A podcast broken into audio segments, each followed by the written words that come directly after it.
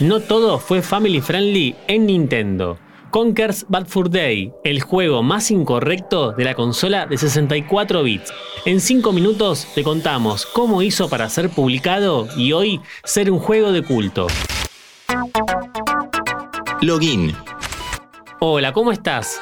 Rareware estuvo ligada a los grandes éxitos de la década del 90 en lo que respecta a juegos de Nintendo 64. Hoy nos toca hablar de un clásico que se aleja de los estándares de corrección política de aquella consola familiar.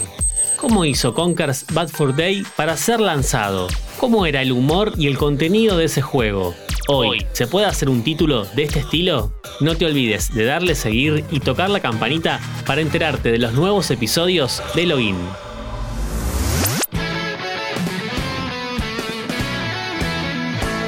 Rareware, la empresa fundada por los hermanos Stamper, supo aprovechar las capacidades de cada consola mejorando los títulos ya existentes. Si con Mortal Kombat se cambió el género de peleas con imágenes pre-renderizadas, Killer Instinct haría lo propio mejorando esa fórmula. Lo mismo sucedería con Mario 64. Pero hubo un caso muy particular con una ardilla que en un principio fue inocente y al final tuvo su propio juego totalmente incorrecto. Conker tuvo su primera aparición en 1997 durante la E3 de ese año. Fue presentado en su juego Conker's Quest, un título de plataformas en 3D a lo Mario, pero demasiado naif. Al poco tiempo se cambió su nombre por 12 Tales Conker 64, manteniendo la jugabilidad y aportando un multijugador local.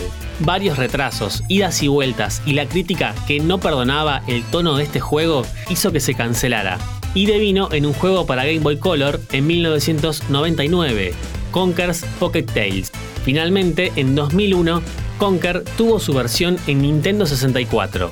Ya en lo último del ciclo de vida de esa consola, Rareware decidió hacer borrón y cuenta nueva y cambió la imagen inocente y feliz de su ardilla Conker en un roedor alcohólico.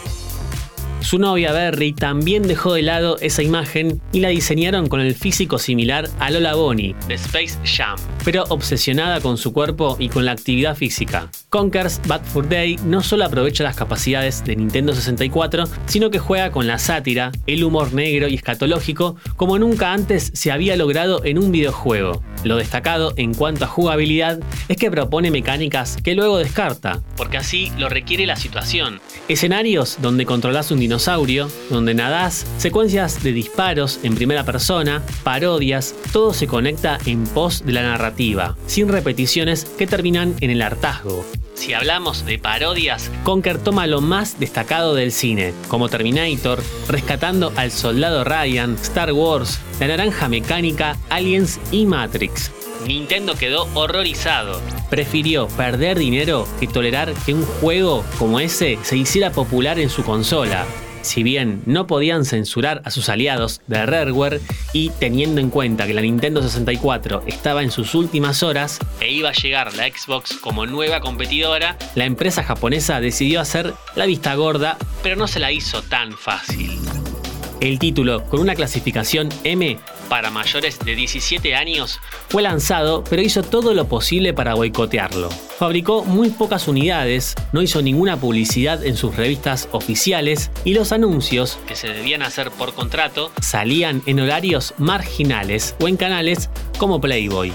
La crítica fue unánime. El juego era una maravilla, pero las cosas con Nintendo ya no eran iguales, y los hermanos Stamper rompieron la exclusividad con los japoneses.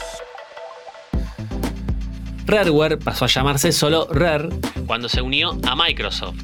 Una remake, Conker's Bad Fur Day Reloaded, salió en 2005 en Xbox y hoy lo podés disfrutar en la compilación de 2015, Rare Replay, para Xbox One, lo que marca el primer relanzamiento oficial del juego original. Como siempre te invito a que nos sigas en Spotify para más noticias e historias de tecnología y videojuegos. Esto es Login. Mi nombre es Lean Jiménez y nos vemos en la próxima partida.